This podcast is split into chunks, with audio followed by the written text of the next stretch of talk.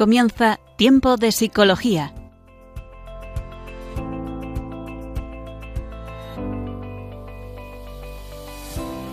Nos acompaña a lo largo de la próxima hora Cristina Velasco.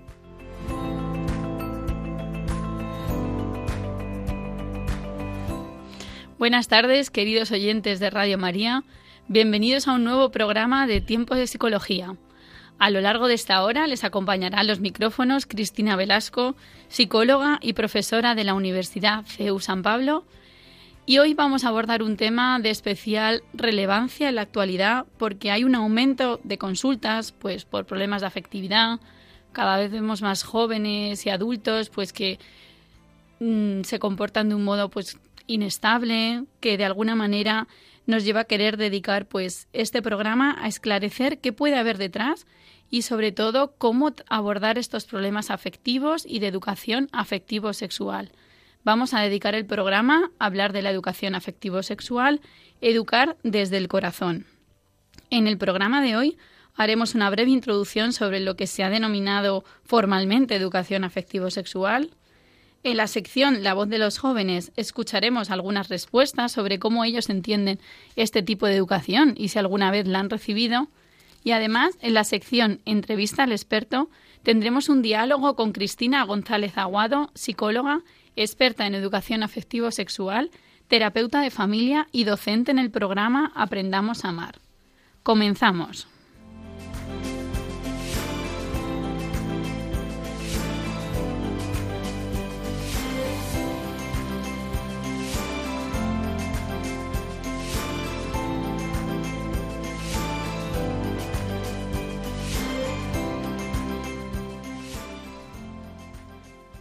La verdad que si empezamos a pensar qué es la educación afectivo-sexual, quizá nos resulta un poco difícil definirla.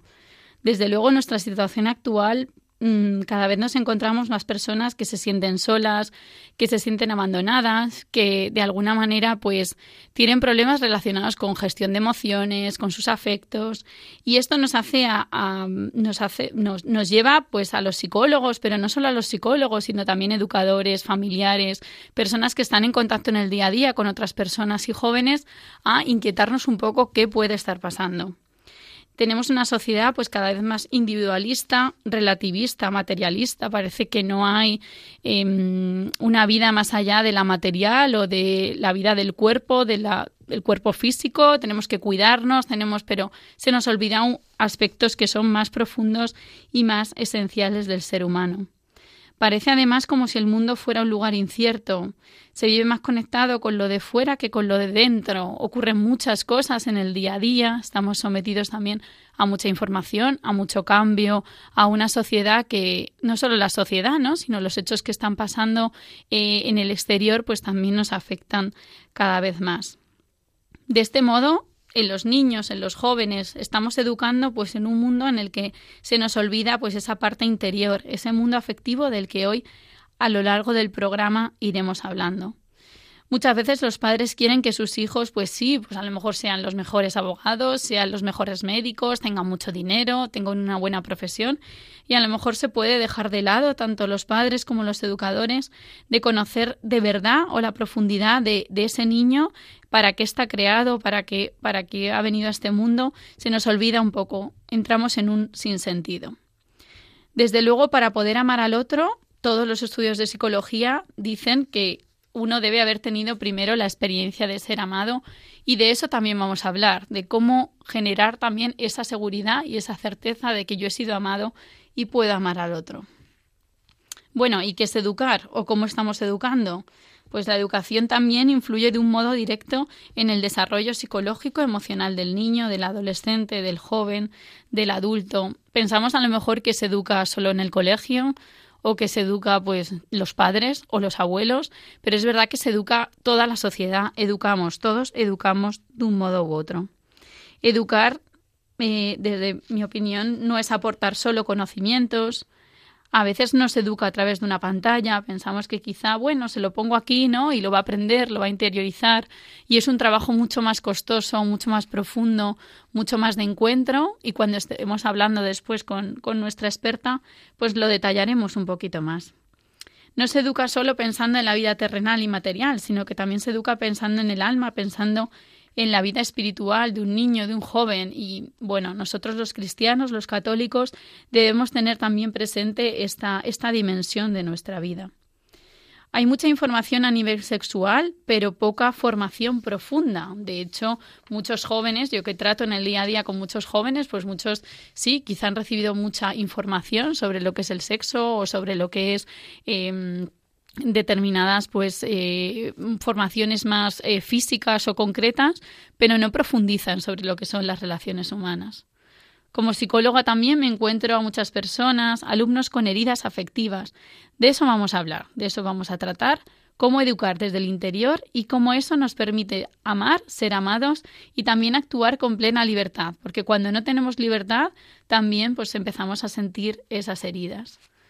De alguna manera, el miedo al que dirán, el miedo a la entrega que se ven tantos jóvenes, el no, no, no voy a hacer esto, ¿no? Que va a ser mucho esfuerzo, me va a costar mucho tiempo, mucho trabajo.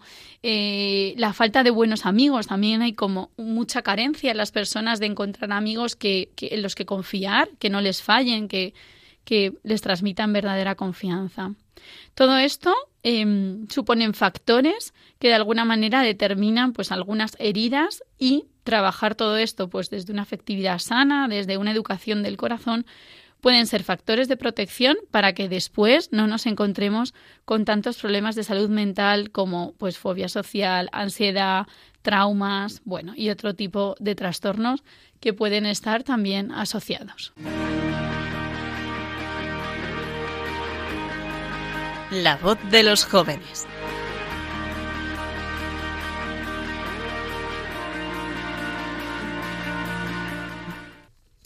Bueno, pues en el programa Tiempo de Psicología siempre dedicamos una parte a escuchar qué dicen los jóvenes o qué piensan los jóvenes sobre este tema de la educación afectivo-sexual. Eh, hemos lanzado algunas preguntas, eh, algunos de ellos son estudiantes de psicología, algunas de primero, otra alumna es de cuarto, y vamos a desgranar a ver qué nos cuentan. La primera pregunta que se les lanzó fue ¿qué es para ti la educación afectivo-sexual? Vamos a escucharlas. Ok, para mí la educación afectivo-sexual es la educación sobre las emociones y cómo nos sentimos hacia la intimidad, el sexo. Pues yo realmente no sé muy bien lo que es la educación afectivo-sexual, ya que en mi colegio sí que es verdad que nos han dado charlas sobre protección, sobre las diferentes enfermedades de transmisión sexual y el consentimiento, pero no, nunca me han hablado sobre este tema. Para mí la educación afectivo-sexual es dar y ofrecer una serie de herramientas que son muy necesarias y que lo que van a hacer es enseñar a los niños en la etapa de la infancia a conocerse y a respetarse para poder llegar a una buena gestión de su cuerpo y de sus emociones. Bueno, pues en esta primera pregunta encontramos respuestas muy, muy variadas. Son, fijaos, son jóvenes a más o menos de la misma edad, pero la diferencia entre unas y otras, algunas no han oído hablar nunca jamás de este tema, otras sí que lo tienen un poco más claro hablando de emociones, de afectos, de no, no limitarse solo a la formación en el campo sexual. Pasamos a la siguiente pregunta. ¿Qué tipo de educación afectivo-sexual has recibido? A ver qué nos cuentan. A mí realmente no me han dado educación afectivo-sexual, solamente la parte sexual como concreta y algunos talleres de cómo protegerse, eh, usar preservativos, métodos, todo eso. Eh, sobre este aspecto, yo no he recibido mucha educación eh, sobre el tema afectivo-sexual, pero a diferencia de esto sí que he recibido bastante educación e información por parte de mis profesores sobre métodos anticonceptivos, el conocer bien qué tipos de enfermedades de transmisión sexual hay, y además, un tema que creo que puede llegar a aparecerse es que recibí un taller sobre el consentimiento, sobre saber eh, cuándo saber decir que sí o que no, no sentirnos mal por ello y saber gestionar los sentimientos que implica una relación sexual. La educación afectivo-sexual que yo he recibido ha sido sobre todo a través de lo que he podido ver en casa eh, durante mi niñez.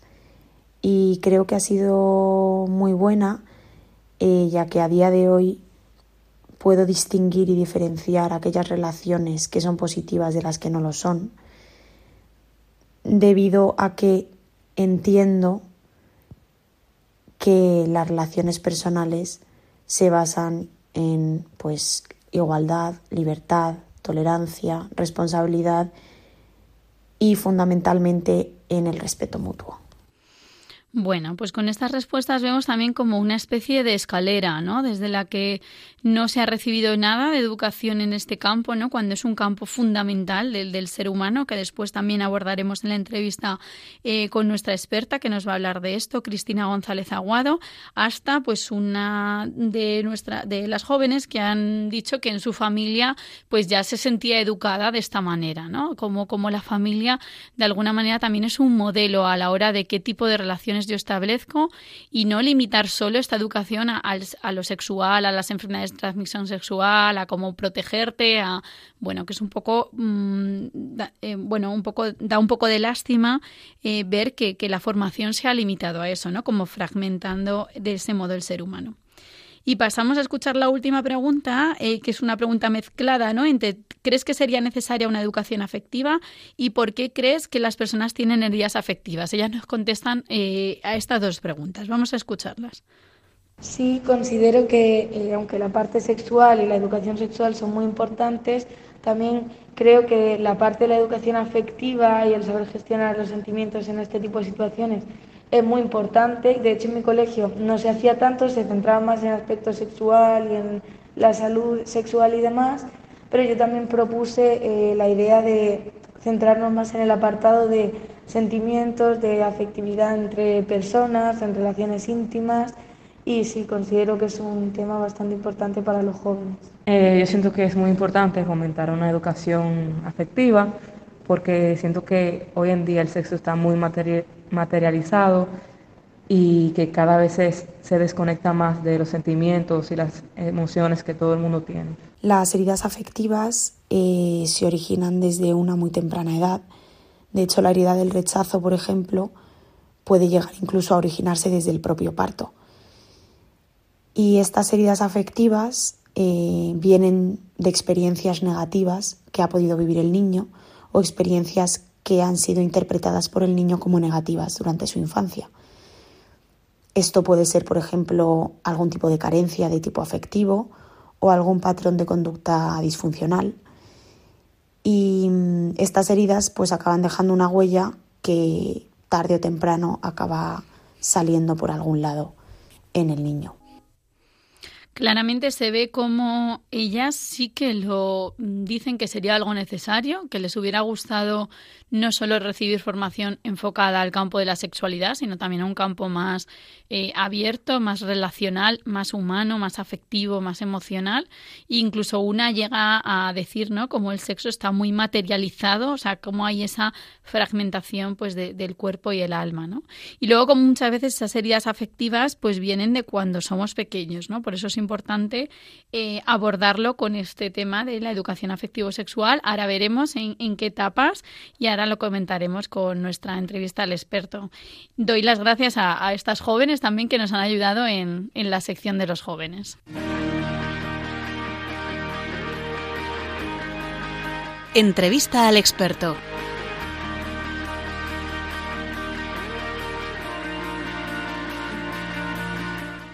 Aquí seguimos. Buenas tardes en el programa Tiempo de Psicología. Al habla Cristina Velasco y hoy en nuestra sección Entrevista al experto tenemos a Cristina González Aguado. Hola Cristina, bienvenida. Hola, buenas tardes a todos. Y paso a presentar un poquito mmm, quién es Cristina, que tiene un, un, largo currículum y lleva pues bastantes años ya dedicada a este campo de la educación afectivo sexual. Cristina González Aguado es licenciada en Psicología por la Universidad Autónoma de Madrid, es máster en Terapia Familiar y de Pareja por la Universidad Pontificia de Comillas y máster en Formación de Profesorado.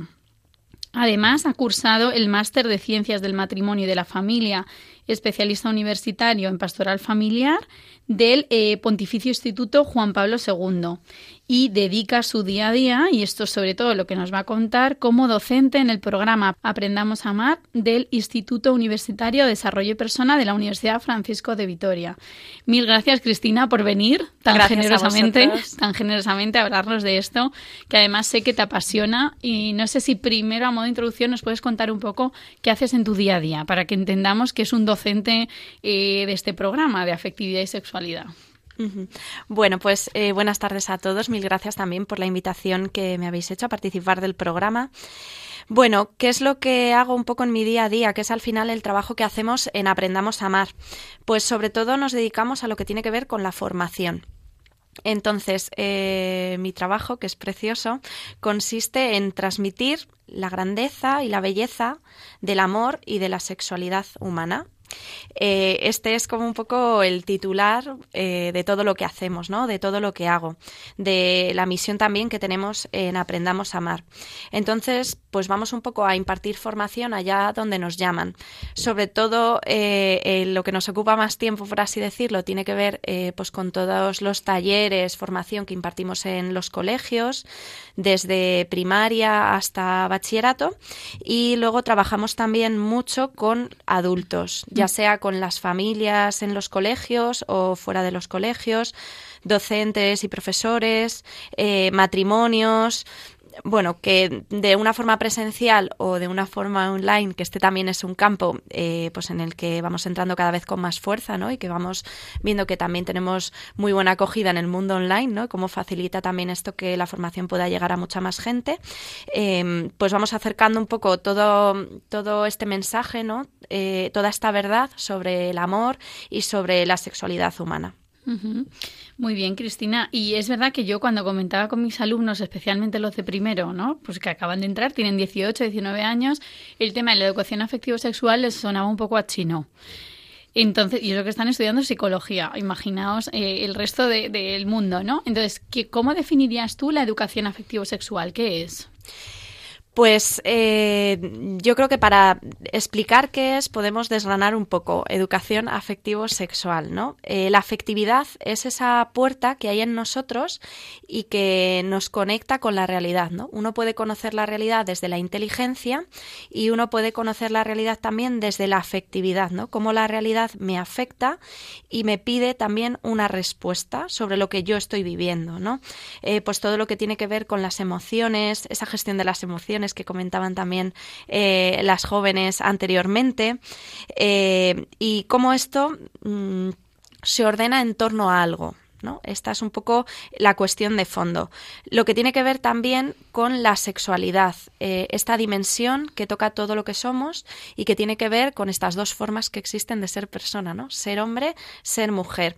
el diccionario de la Real Academia Española dice que la sexualidad es el conjunto de características anatómicas y fisiológicas propias de cada sexo, propias del hombre, propias de la mujer, ¿no? Lo que nos diferencia en este sentido. Es decir, habla de una dimensión biológica, por así decirlo, manifiesta también hacia el exterior, pero que al final como la persona es cuerpo, ¿no? Pues es algo que no solo se queda en el cuerpo, sino que toca todo lo que la persona es, ¿no? Y desde aquí, eh, pues como el título que también poníamos a este programa de hoy, eh, educar en la afectividad y la sexualidad tiene que ver al final con educar el corazón de la persona, ¿no? Como todo lo que la persona es en relación también con la realidad eh, está llamado a algo, ¿no? Una respuesta que dar al hombre sobre todo lo que es eh, y todo lo que es también a la luz de lo que su corazón desea. ¿no? Entonces, cómo desde aquí también ir integrando todas estas fuerzas, podríamos decir,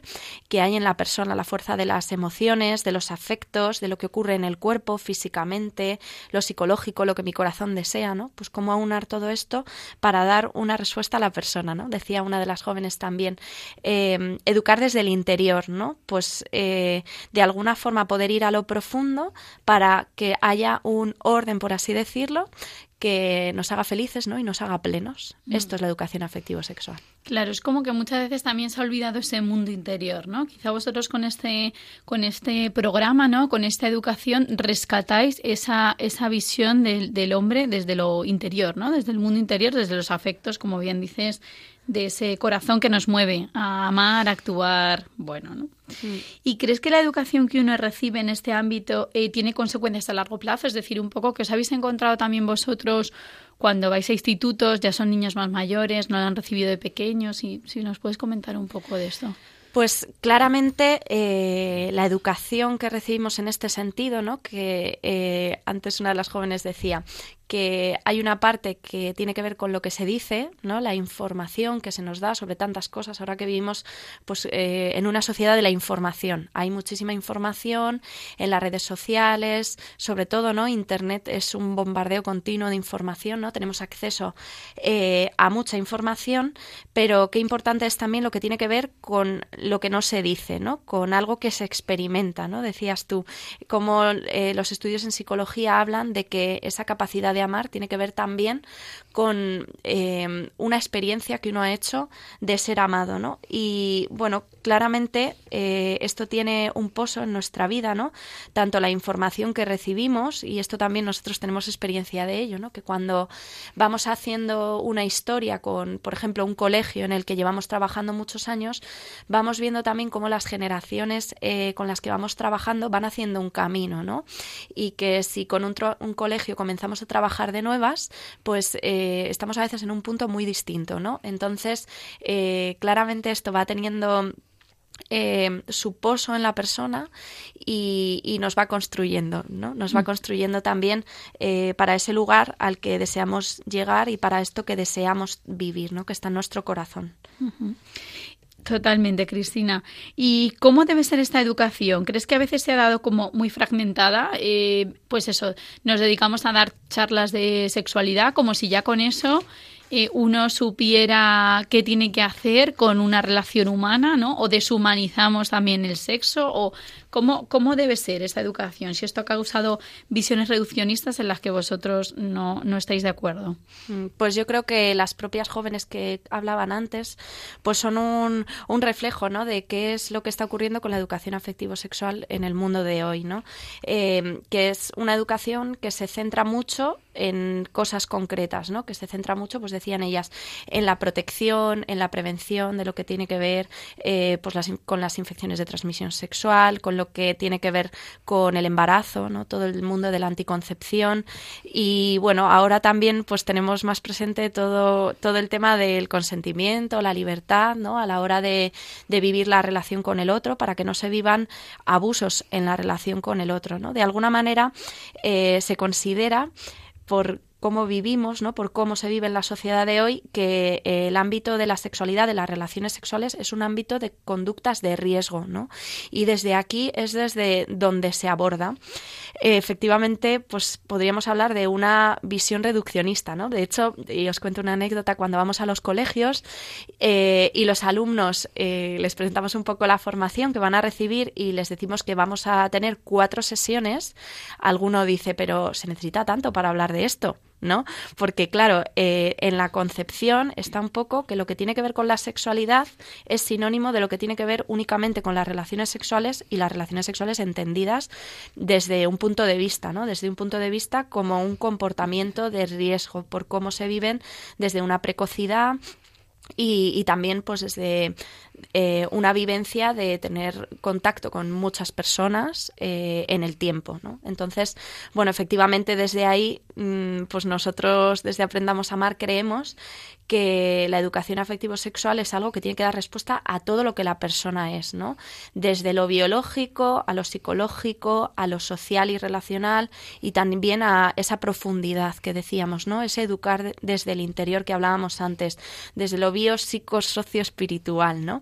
Y, yo creo que esto eh, pues es muy valioso, ¿no? Y que también esta, esta visión de la sociedad sobre la sexualidad pues también eh, ha llevado a una profundización en todo lo que tiene que ver con la verdad, la grandeza, la plenitud a la que estamos llamados en este ámbito de lo afectivo sexual, ¿no? Y desde aquí, pues yo creo que eh, la pregunta es un poco mm, quién se atreve al final a hablar del camino por el que andar para poder vivir el amor que uno desea, ¿no? O sea, que, que podemos eh, quedarnos solo en, bueno, una charla eh, para la prevención desde lo que tiene que ver con la salud o incluso lo que tiene que ver con el placer, ¿no? Y esto es lo que da bondad o no a la relación sexual con el otro. Una charla sobre las relaciones tóxicas o las relaciones que son nocivas, ¿no? Esa asertividad que tiene que haber, esa libertad también que nombraban antes las jóvenes que participaban en el programa. Eh, o si realmente hay una propuesta de un camino, ¿no? Si realmente hay algo que conecte, eh, no solo con una forma de vivir dominante, sino que hay algo que conecte con lo que con lo que la persona es, ¿no? Y con lo que la persona desea desde lo más profundo de lo que es, ¿no? Y que dé respuesta a todo esto. Claro, yo creo que justo esa negación de lo que es la persona es lo que también causa tantas heridas. ¿No? Porque al final uno, eh, el ser humano está creado con un fin, ¿eh? ¿no? Con el fin también de amar, ser amado, ¿no? Y bueno, con el fin, por supuesto, de amar a Dios, pero también Dios eh, nos ha puesto a personas en nuestro camino para de ese modo también relacionarnos. Y cuando yo creo que llevamos tantos años negando ese fin del ser humano, ¿no? Al final como lo convertimos en bueno, pero pásatelo bien, ¿no? Bueno, lo importante es experimentar, lo importante es eh, saber, ¿no? Lo importante y, parece que se ha perdido el camino, que los jóvenes no tienen camino. No sé si te da esa sensación también a ti, Cristina. Eh, es verdad que yo creo la sensación puede, puede ser un poco como que las piezas del puzzle no encajan, ¿no? O sea que, que yo al final puedo ir haciendo experiencia de muchas cosas, ¿no? En el ámbito de la sexualidad, pero eh, ¿qué ocurre luego cuando mm, hay otras, otras cosas en mí, ¿no? Otras cosas en la persona que piden una respuesta, ¿no? Y uno va dándose cuenta a medida que va caminando de qué cosas dan respuesta a lo que su corazón desea y qué cosas no dan respuesta a eso, ¿no? Entonces puede haber una sensación un poco de, bueno, ¿y aquí dónde encaja el puzzle? ¿Dónde encaja todo esto que hay en mí que deseo? Y de alguna, de alguna forma puede haber mm, una gran desesperanza en el corazón de las personas, ¿no? Porque al final uno ve que tiene un deseo, que su corazón tiene un deseo, ¿no? Que uno tiene un deseo en la vida que no es capaz de cumplirse. Y esto eh, pues puede provocar una gran desesperanza, eh, una gran desilusión, ¿no? Y de alguna forma, pues un poco también el efecto rebote, ¿no? De, bueno, como todo da igual, como esto no es posible, como, bueno, pues qué cruel, qué cruel sería, ¿no? Que este corazón que hay en nosotros no esté bien hecho, ¿no? La, la, certeza en la que partimos, de la que partimos en aprendamos a amar es y la, de la que partimos los cristianos también es que nuestro corazón está bien hecho y que hay una sintonía en nosotros, en todo lo que somos, también en el cuerpo. Claro. Y sobre todo también descubrir que esa es la verdad. Cuando alguien viene, ¿no? viene a consulta, desde mi experiencia más de la consulta o del campo universitario, eh, y viene tan roto como que su puzzle no encaja, que lo has definido muy bien. ¿no? Entonces, cuando ese puzzle no encaja, también eh, ofrecerle una respuesta diciendo, oye, que, que esto es posible. ¿no? Lo que pasa, claro, para eso tenemos como que empezar casi de cero, ¿no? A sanar heridas, a sanar pues esa sensación como de me han usado, no he sido querido, eh, he hecho cosas que no con las que no me sentía a gusto, pero he acabado haciéndolas, ¿no? Yo creo también ahí que, que el corazón que está bien hecho, ¿no? Cuando las piezas del puzzle no encajan, nos manda, eh, nos grita, ¿no? De alguna forma. Nos manda un mensaje.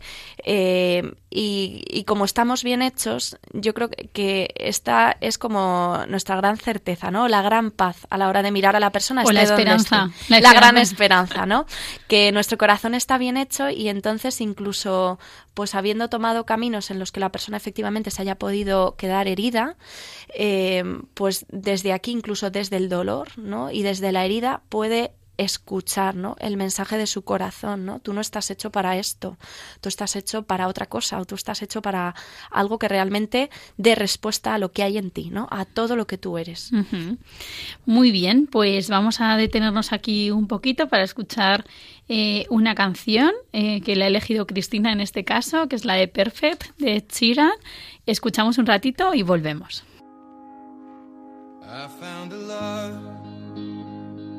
For me. Darling, just dive right in. Follow my lead. Well, I found a girl, beautiful and sweet. Well, I never knew you were the someone waiting for me. Cause we were just kids when we fell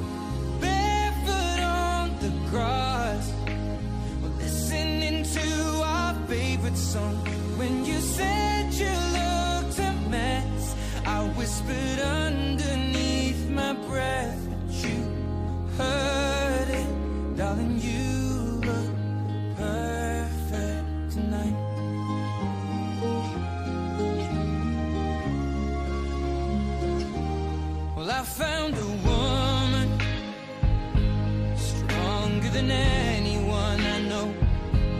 She shares my dreams. I hope that someday I'll share her home. I found a love to carry more.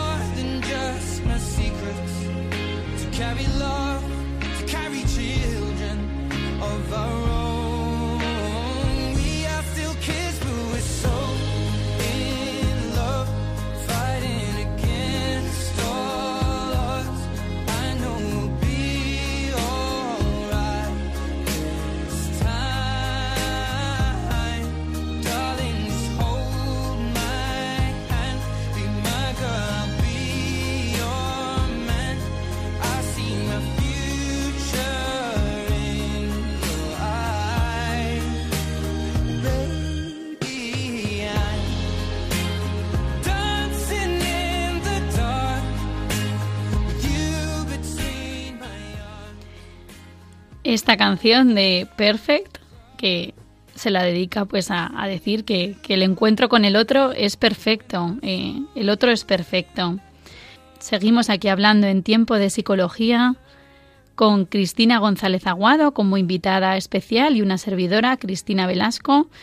Y vamos a seguir co- con, este tema de la educación afectiva, de, de la sexualidad. Y bueno, Cristina, ¿qué papel tiene la familia a la hora de educar los afectos? Hemos eh, hablado un poco más pues, de esos programas que pueden ofrecer colegios, ¿no? Educadores, pero la familia, eh, bueno, nos encontramos en consulta, pues eso, ¿no? Eh, personas que, que no se sienten queridas, aunque a veces sus padres lo han intentado hacer de la mejor manera posible, ¿no? Que es como, como sabido y ha podido, pero, pero ¿qué tiene que ver esto también con, con estos procesos?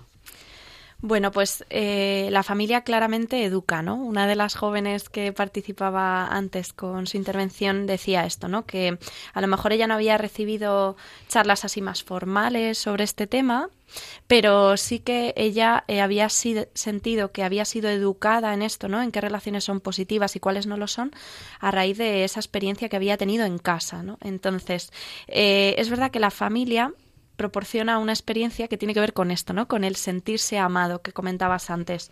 Eh, esta experiencia tan valiosa que nos proporciona la familia es esa experiencia de ser querido incondicionalmente, ¿no? Una vez eh, un amigo sacerdote decía que la familia es la biblioteca de los afectos, ¿no? Es como que eh, todo lo que tiene que ver con esa maduración afectiva que la persona va haciendo, ¿no? Ese camino que la persona va haciendo, eh, pues puede ir a la biblioteca familiar, ¿no? Por así decirlo, a mirar en qué orden está eso, ¿no? ¿Qué significa? Porque de alguna forma pues eh, la afectividad no crece en el vacío no sino que eh, crece junto a otros y la afectividad en primer lugar pues eh, madura no va creciendo va haciendo camino en la familia no los padres ahí pues son un, el primer modelo que uno tiene pues de ser hombre de ser mujer de la relación entre el hombre y la mujer, ¿no? La experiencia de la fraternidad entre los hermanos, pues también es muy importante, ¿no?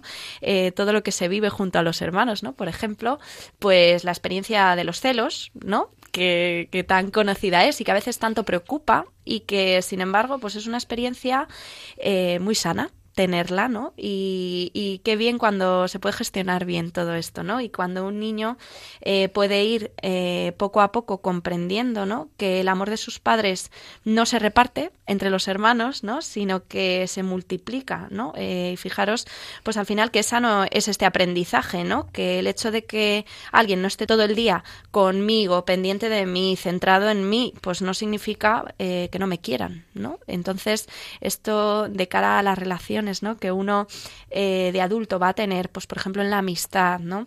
Todo esto que vivimos ahora también de de las relaciones tóxicas, de, de, de lo, algo de lo que los jóvenes... Sí, que eso todo el día está en la está boca, en boca de, de, todos, todos. esto, esto, ¿no? Es una relación tóxica, la tengo que dejar. Bueno, vamos a definir bien qué es relación tóxica, ¿no? Efectivamente, ¿no? Entonces, bueno, a veces se puede dar eh, estas relaciones, ¿no? Como más absorbentes en el contexto de la amistad, eh, en el contexto amoroso, por así decirlo. Entonces, bueno, pues hay aprendizajes en la familia que se hacen, ¿no? Que son sanos y que, y que son eh, muy funcionales, por así decirlo, ¿no? Para la persona.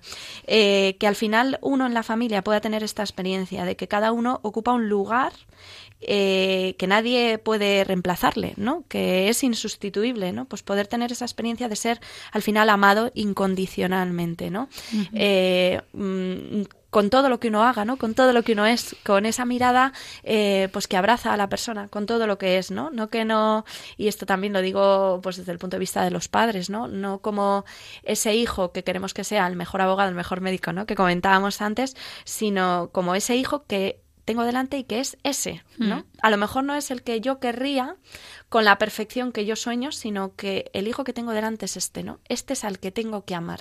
Mm. Y para esto está aquí, ¿no? Eh, entonces, pues esta experiencia es especialmente importante, ¿no? Como esta biblioteca de los afectos, eh, que decía este sacerdote amigo, ¿no? Eh, que vamos también cada uno haciendo en casa. Me ha encantado ese tema de la incondicionalidad, ¿no? Porque creo que al final, y también, como hablábamos de sanar el corazón, quiero coger como, como eso, porque muchas veces te encuentras, sí, pues a personas muy heridas como por esa falta de ese amor incondicional. Entonces todos son como exigencias, todo es como, pero no soy perfecto, entonces todo es como, me- con las ansiedades, ahora en consulta hay muchísimos trastornos de ansiedad, ¿no? Y a veces esa ansiedad es más como por un exceso de, de perfeccionismo, o sea, de, de no quererse equivocar, de hacerlo todo bien, de eh, he sacado un 8, no he sacado un 10, ya bueno, pero eh, ¿qué pasa, no? Entonces como, como esa sensación de valer por lo que haces y no por lo que eres, ¿no? Y creo que la familia tiene que convertirse en ese lugar efectivamente de que hagas lo que hagas o no o seas como seas incluso pues no es que en casa muchas veces pues no no lo eliges. O sea no eliges el hijo que tienes no eliges hombre el marido sí no el marido lo eliges.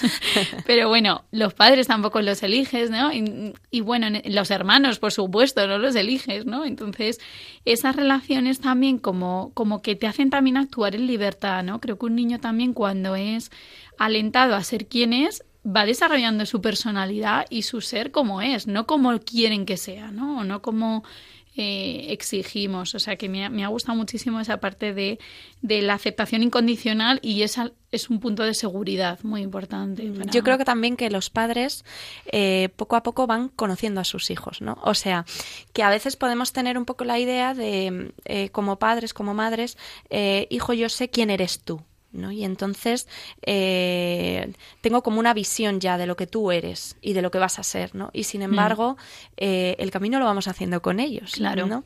Entonces, pues poder también mm, tener una mirada eh, desde aquí, ¿no? Desde este misterio que es la persona de mi hijo, ¿no? Que, Mm. que yo voy descubriendo junto a él, ¿no? Él va conociéndose, va descubriendo a sí mismo, va descubriéndose a sí mismo, va descubriendo de lo que es capaz, ¿no? Y yo voy haciéndolo también, por primera vez, ¿no? Mm, mm. Sí, y la familia también es ese lugar donde eh, se transmiten cosas estables, ¿no? Cuando todo el mundo se tambalea, bueno, pero el amor de mi familia, ¿no? Ahí está, ¿no? Ahí está mi madre, ahí está mi padre, ¿no? Ahí es, bueno, en, en el caso de, de familias, pues no sé, en todas las familias hay amor, ¿no? De un modo u otro, aunque hayan tenido heridas y, y creo que eso es importante. Y Cristina, sé que en vuestro programa tenéis intervenciones para todas las edades. ¿Y desde cuándo se recomienza o se puede empezar a educar la afectividad? eh, y la sexualidad, porque a lo mejor tradicionalmente se piensa esperar a la adolescencia, pero ¿qué planteáis vosotros? Bueno, pues eh, realmente lo que tiene que ver con esta educación para el amor de la que estamos hablando hoy eh, empieza desde el principio, ¿no? De hecho, mm, también se sabe por los estudios que va viendo que incluso desde la vida intrauterina, ¿no? Lo que está ocurriendo eh, ya va forjando a la persona, ¿no? Eh, bueno, vamos a, a centrarnos más en lo que tiene que ver con lo que luego también podemos hacer de una forma más eh, libre, por así decirlo, ¿no? O con, con nuestra voluntad y nuestra libertad como padres. No tan inconsciente, ¿no? Que a veces hay cosas que, que, Que no ni nos uno mismo cuenta. no se da cuenta de lo que está haciendo, ¿no? Efectivamente. Bueno, pues al final, desde la infancia, podemos empezar a educar esto, ¿no? Incluso antes de que aparezca el lenguaje, eh, hay una forma de comunicación ahí con ese bebé, ¿no? Con ese bebé que ha nacido, que es una forma de comunicación única, ¿no? Que solo existe en esta etapa de la vida y que tiene que ver con esta relación a la que llamamos desde la psicología el apego, ¿no? ¿Qué es el apego? Pues es esa relación que contesta a las grandes preguntas sobre uno mismo y sobre el mundo. ¿Soy digno de ser querido? ¿El mundo es un lugar seguro, peligroso o o hostil? ¿no? Eh, en esa relación uno hace eh, esos aprendizajes, ¿no? Que, que podríamos decir, mm, o puede parecer, ¿no? Que un bebé eh, no se está enterando de mucho, a lo mejor, ¿no? Pero sin embargo sí que está haciendo un aprendizaje básico para luego lo que va a tener que ver con esa afectividad, ¿no? Que, que ya está en él desde que, pues bueno, desde que comienza también toda la parte de, la sensibilidad, ¿no? Pero eh, que va a ir desarrollándose, ¿no? Que va a ir desarrollándose en la relación con los demás. Y esta relación eh, de apego con sus principales figuras de ¿no? que suele ser la madre, eh, el padre ¿no? y las figuras cercanas, los cuidadores primarios, por así decirlo, pues eh, es esencial, ¿no? El lenguaje de la caricia, el lenguaje de la piel, ¿no? Eh, los bebés eh, tienen eh, toda, toda la sensibilidad, ¿no? De la piel de, muy desarrollada y ahí pues van captando, ¿no? Y esos padres sin saberlo pues van trazando en el cuerpo de su bebé, ¿no? Esos mapas, por así decirlo, donde la caricia es gratificante, ¿no? Donde la caricia supone amor, ¿no? Y el bebé aprende en su propio cuerpo cómo es la caricia de mamá, cómo es la caricia de papá, ¿no? Entonces, desde aquí, desde estas eh, primeras cosas que hacemos, ¿no? Ahora eh, que puede estar tan de moda todo esto del masaje del bebé y todas estas cosas, ¿no? Pues eh, realmente el bebé aquí recibe mucha información, ¿no? Y va forjando también ese, esa primera base, ¿no? Para luego lo que se va a construir. Eh, en la infancia, pues esta parte es importante, ¿no? Lo que decimos y también eh, lo que no decimos, pero sí estamos diciendo, ¿no? Por así decirlo, toda la comunicación que hay más allá del lenguaje. Por eso podemos empezar a educar esto antes de que haya lenguaje, ¿no? Cómo es el amor, cómo es el amor que tú mereces, hijo, ¿no? Eh, y lo que tiene que ver también con ese gran valor que tú tienes, ¿no? esa originalidad que tú tienes. Y luego, pues eh, bueno, es importante también y un punto de partida esencial en todo lo que va a venir después, lo que tiene que ver con la autoestima, ¿no? Eh, con esa eh, valoración que la propia persona hace de sí misma, de su propio valor. Este, eh, esta valoración que va unida a un autoconcepto ¿no? que yo tengo de mí mismo. Y esto pues se va construyendo, como decíamos, desde el principio, ¿no? pero que luego se va construyendo pues en las cosas cotidianas según la edad, ¿no? pues en los primeros logros, los primeros pasos de ese bebé, la primera caca en el orinal, eh, todas estas cosas pequeñas y que cuando van siendo más mayores, ¿no? Pues es eh, logros académicos, ¿no? Que a lo mejor van teniendo ahí eh, un poco más de peso, de relevancia, pero bueno, qué importante es, como decías antes, ¿no? Que no solo lo académico es lo que pone nota a la persona, ¿no? Que a veces, pues toda esta ansiedad que se genera en los, en los adolescentes, incluso en los niños, ¿no? O en los jóvenes respecto al académico, en el que pues hay una exigencia a veces personal incluso, ¿no? Mm. Muy alta sobre uno mismo, a veces eh, la viven un poco desde casa, ¿no? Eh, pues el poder eh, valorar también, ¿no? A, nuestros hijos o como profesores, poder valorar a nuestros adolescentes, a nuestros niños, a nuestros jóvenes, no solo desde esa nota que sacan en una asignatura, sino desde lo que la persona es, ¿no? Mm. Ayudarles también a hacer esa valoración de sí mismo con una amplitud, ¿no? Porque en esa mirada de los que más me quieren, pues yo aprendo a mirarme también a mí mismo, ¿no? Desde Claro. donde me miro. Claro, y esa parte sería más eh, la afectiva. ¿El campo de la sexualidad también lo trabajáis desde chiquitines o, eh, o no? Dices, no, no, este tema no se toca hasta la pubertad, ¿no? ¿Qué, qué, qué soléis hacer? Bueno, pues eh, aquí los mismos niños, ¿no? Desde que son pequeños se van preguntando por estas cosas, ¿no? Se van preguntando por lo que tiene que ver con las diferencias en el cuerpo, ¿no? Que a veces lo ven entre compañeros y entre hermanos, eh, van haciendo preguntas, pues si van a hacer un bebé en la familia, ya sea en la propia familia, a veces son los primos, eh, pues preguntan cómo ha llegado el bebé a la tripa, cómo sale el bebé de la tripa, eh, todas estas cosas, ¿no? La propia curiosidad que el propio niño tiene, ¿no? Sobre eh, su propio cuerpo, sobre el cuerpo de los demás, ¿no? Pues desde aquí eh, ir eh, estando pendientes de esa curiosidad que se despierta, ¿no? Y poder ir dando respuesta desde su nivel a esas preguntas que van haciéndose, ¿no? En las que poder darles la respuesta a lo que preguntan, pero también poder mm, ir dándoles luz sobre este diseño que hay en la persona, ¿no? Un diseño, decíamos antes, ¿no? Que tiene que ver con eh, ese corazón que está hecho para el encuentro, ¿no? Una persona para el encuentro eh, y que también tiene que ver con esa, eh, con ese gran don, ¿no? Ese gran milagro que es que podamos dar vida a otros, ¿no? Biológicamente, también no solo desde lo biológico, pero este hechos para el amor y hechos para la vida que está en el propio diseño de la persona, ¿no? Poder ahí aderezar la respuesta con esta, eh, con esta profundidad que también eh, va a servir como un poco como telón de fondo, ¿no? A todo lo que va pasando. Sí que es importante darles respuestas, ¿no? Si te preguntan, pues no sé, preguntas a lo mejor que a los niños se les ocurre, ¿no? Pues eso, ven a su hermano, ¿no? Y por qué yo no tengo colita, o ven cosas de ese tipo, entonces responderlas desde pequeños, ¿no? Eso también es educar en la sexualidad. Efectivamente, hacerlo con naturalidad, ¿no? Porque eh, si los niños detectan que la pregunta que están haciendo es una, una pregunta que incomoda a los padres, no van a querer preguntar ¿no? Entonces, qué importante es no asustarnos ante sus preguntas, ¿no? Eh, siempre acoger esa inquietud que ellos tienen, ¿no? Y que desde esa pregunta que nos plantean, ya sean más pequeños o más mayores, ¿no? Cuando son adolescentes, que a veces también eh, pues sueltan a lo mejor unas preguntas bombas, ¿no? Eh, pues siempre poder acoger la pregunta es importante, porque aunque a lo mejor no les demos la respuesta ideal, perfecta, sí que estamos diciendo, ¿no? Con nuestra respuesta, papá, mamá saben sobre esto, ¿no? Eh, y, entonces seguridad? ese hijo va a volver a preguntar cuando tenga inquietud. Confianza, seguridad. Efectivamente. Entonces, desde aquí es muy importante, ¿no? Este diálogo que se genera en la familia desde pequeños, ¿no? Que podamos hablar de este tema de una forma natural, ¿no? De una forma natural, eh, porque podemos tender a lo mejor eh, pues eh, a una mirada no desde un poco el miedo a este tema no eh, o desde un poco violentar al niño. O sea obviamente habrá que son cosas de mayores a veces, no como respuestas así muy claro.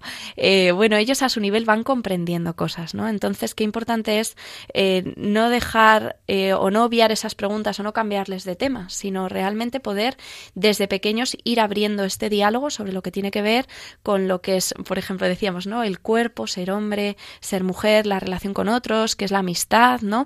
Eh, a lo mejor no hacen preguntas, a lo mejor eh, pues plantean cosas, ¿no? Por ejemplo, pues os cuento así una anécdota. Hace poco se ha casado mi hermana y entonces decía eh, mi hijo mayor, que tiene cuatro años, al salir de la boda decía que se lo había pasado fenomenal y entonces decía que él se quería casar, ¿no? Y entonces, eh, al decir eh, con quién se quería casar, pues dijo su hermana. Claro, entonces su hermana es la persona que él más quiere en el mundo, que es niña, ¿no? entonces, bueno, ellos van captando cosas, ¿no? En los acontecimientos, en algo que celebramos en la familia, qué cosas celebramos en casa, ¿no? El aniversario de bodas, los abuelos que llevan muchos años juntos, ¿no? Ahí también vamos transmitiendo algo a los niños. Ellos van aprendiendo. Claro, transmites algo más allá, ¿no? Que solo conocimientos, como, como bien decíamos antes. Una última pregunta, porque ya nos estamos quedando sin tiempo. Sí que quería preguntarte, Cristina, si, si mm, eh, si la, la, intimidad también tiene que ver con la educación afectivo-sexual. Es que con lo que estabas diciendo ahora no sé cómo de difícil ves educar en la intimidad. Pues claramente esto es eh, un tema muy importante hoy en día, ¿no? Porque vivimos en un mundo en el que eh, eh, la intimidad es un lugar por el que todo el mundo puede pasar, por así decirlo, ¿no? Tenemos el mundo de las redes sociales, hablábamos antes de cómo se educa en el ámbito de la sexualidad, ¿no? Que se educa más desde un punto de vista de la prevención, de la salud, de física y sin embargo eh, pues la intimidad es un lugar en la persona muy importante no una intimidad personal una intimidad que se expresa también en lo corporal no entonces eh, pues esto parte al final también de descubrir ese gran valor que la persona tiene no y, la intimidad al final es un lugar reservado no es un lugar eh, importante. Es un lugar para el encuentro, ¿no? reservado para, para un encuentro concreto. Entonces, eh, pues claramente esta es eh, una tarea muy importante eh, que abordar hoy en día, ¿no? Y, y las redes sociales que, que, nos proponen también algo sobre la intimidad, ¿no? La intimidad personal de la familia, de, mm. bueno, pues que una intimidad sea expuesta un poco como si fuese un escaparate, ¿no? Y esto pues nos hace influencers en la Mm. vida, eh, bueno, pues también yo creo que aquí hay una pregunta, ¿no? Sobre eh, cuál es el valor de la intimidad, qué cosas está, están llamadas a ser conocidas por la gente, ¿no? qué cosas están llamadas a ser conocidas por personas cercanas, ¿no? que en ese contexto de la confianza yo puedo mostrar ese tesoro que soy al otro. ¿no? Eh, esto parte también pues desde, desde casa, cómo vivimos la intimidad en casa, ¿no? porque este niño, esta niña va luego a vivir la intimidad eh, en el contexto de la amistad, eh, en el contexto de la relación amorosa, ¿no? en el contexto de las redes sociales, en el contexto, bueno, pues partir de esa valoración, ¿no? ese gran valor que tiene la intimidad personal. Muy bien, es una pena, Cristina, porque nos estamos quedando sin tiempo. Eh, bueno, alentarte, darte las gracias, alentarte también a, seguir pues en este programa de Aprendamos a Amar. No sé si tenéis ahora algo, algún proyecto nuevo que, que, que estéis haciendo y nos quieras anunciar. Bueno, pues eh, para que podáis eh, conocernos un poco más, nuestra página web es www.aprendamosaamar.com y bueno, pues continuamente estamos sacando eh, formación, a veces hacemos webinars online gratuitos, también para acercar eh, y extender ¿no? esta verdad sobre la sexualidad y sobre el amor humano. Y bueno, ahora nos encontramos un poco en lo que tiene que ver con lanzar eh, el experto en afectividad y sexualidad que tenemos eh, en la Universidad Francisco de Vitoria, es un título propio de la universidad. Y bueno, pues que es un itinerario precioso y de una gran profundidad en lo que tiene que ver con este ámbito y que ahora mismo nos encontramos un poco como el lanzamiento de lo que tiene que ver con esta nueva edición de este proyecto y que os invito a todos a entrar en nuestra página web, a poner barra experto después de la dirección de la página web y poder un poco eh, pues informaros, conocernos y deciros pues que estamos un poco a vuestra disposición también para lo que podáis necesitar. Claro, lleva muchos años trabajando materiales, o sea que igual en la web también se pueden encontrar materiales y modos de, de, si alguien está interesado en este tema, de educar la afectividad y la sexualidad, pues les redirigimos a ellos. Gracias, despido a Cristina González Aguado, psicóloga y docente en el programa Aprendamos a Amar, por toda esta explicación maravillosa profunda que aún pues seguro que en algún otro programa podemos contar con ella para otras pinceladas asociadas a, a este tema y cómo está tan vinculado pues con esas heridas afectivas que de un modo u otro no, nos afectan.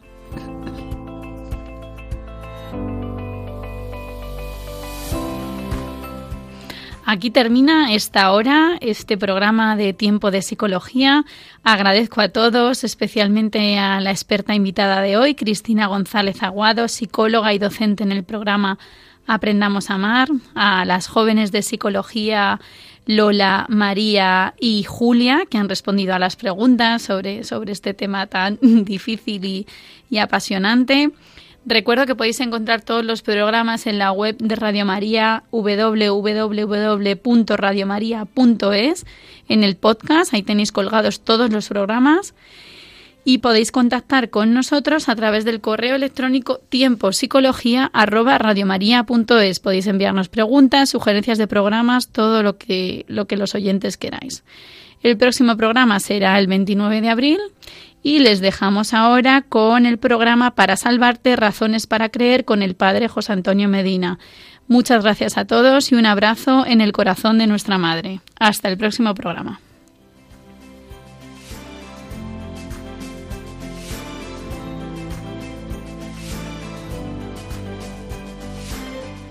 Así concluye Tiempo de Psicología, un programa dirigido por Cristina Velasco.